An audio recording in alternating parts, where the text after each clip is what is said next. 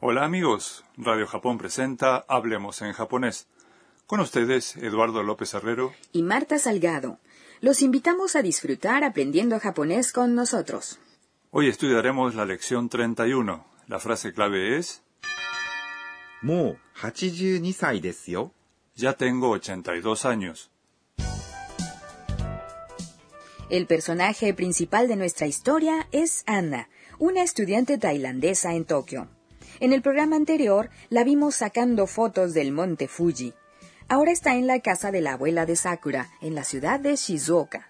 La abuela vive sola cuidando de su huerto y está fuerte como un roble. Vamos a escuchar el diálogo de la lección 31. La frase clave es, もう82歳ですよ。 ya tengo 82 años. おばあさん、お元気ですね。もう82歳ですよ。さあ、お茶をどうぞ。わあ、綺麗な緑色。香りもいいです。 Vamos a examinar el diálogo en detalle.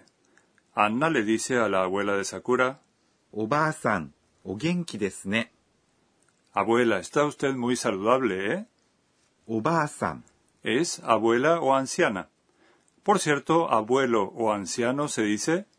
おじいさん、 A continuación, お元気、 es el adjetivo 元気、 precedido del honorífico お、 genki, significa saludable. です、 Es una expresión cortés para poner fin a la oración. ね。 Es una partícula que se usa en este caso para indicar que algo nos ha impresionado.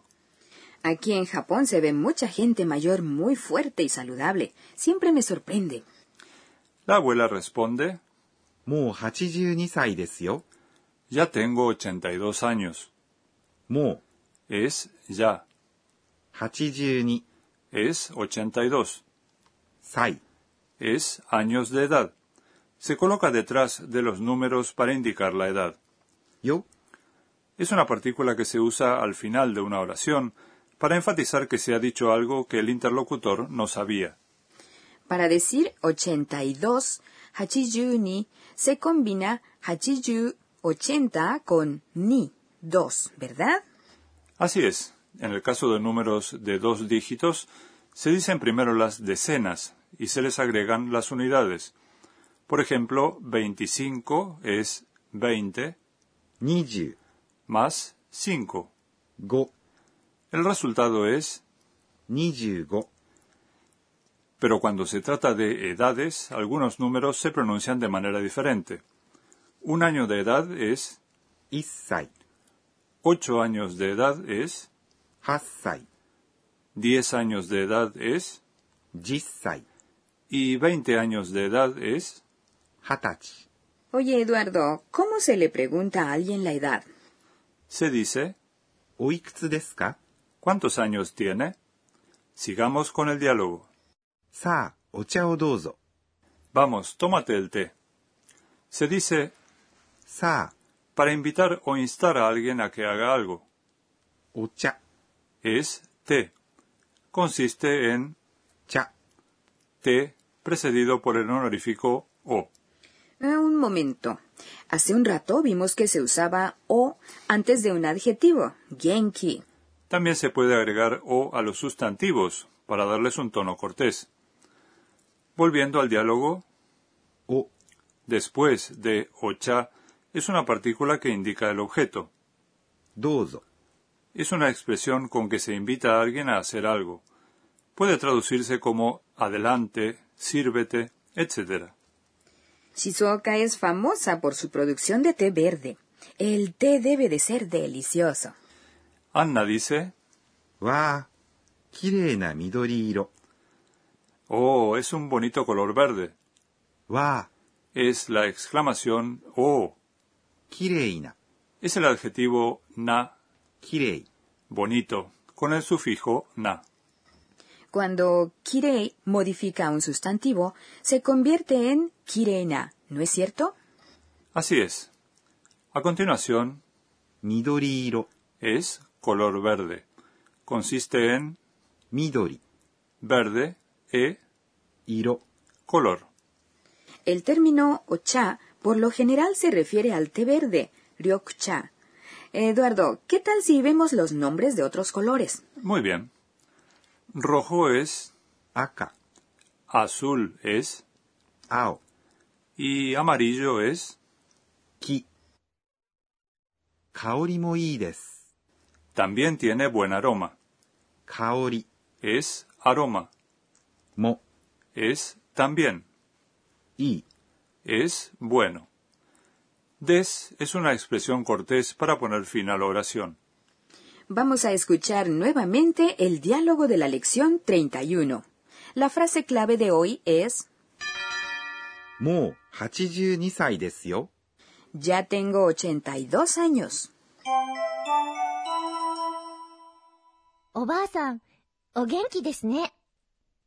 もう82歳ですよ。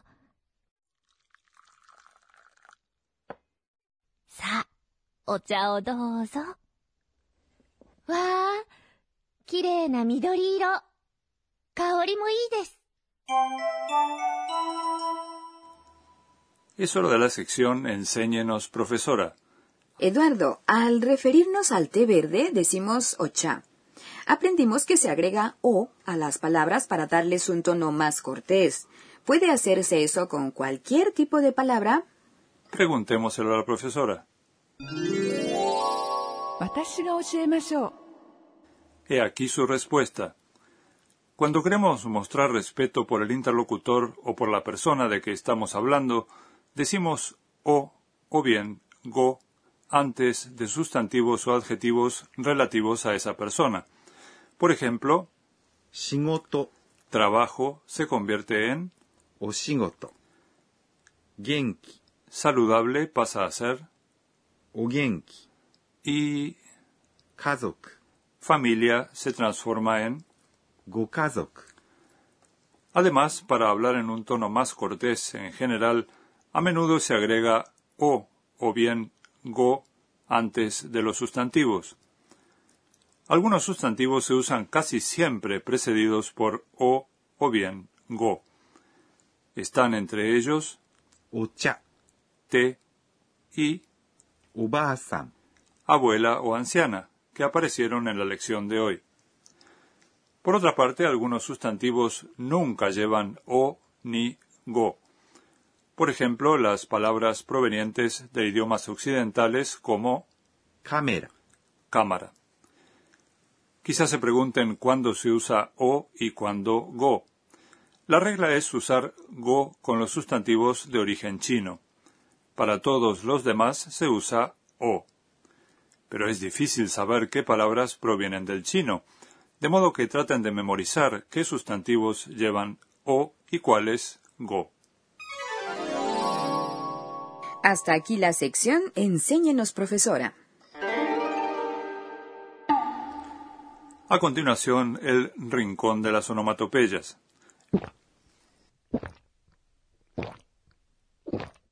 Oh, es alguien bebiendo. La onomatopeya que representa este sonido es ごくごく。 Goku Goku describe el sonido de beber algo a grandes tragos. Por otra parte, cuando alguien bebe algo rápida y enérgicamente, se dice ガブガブ。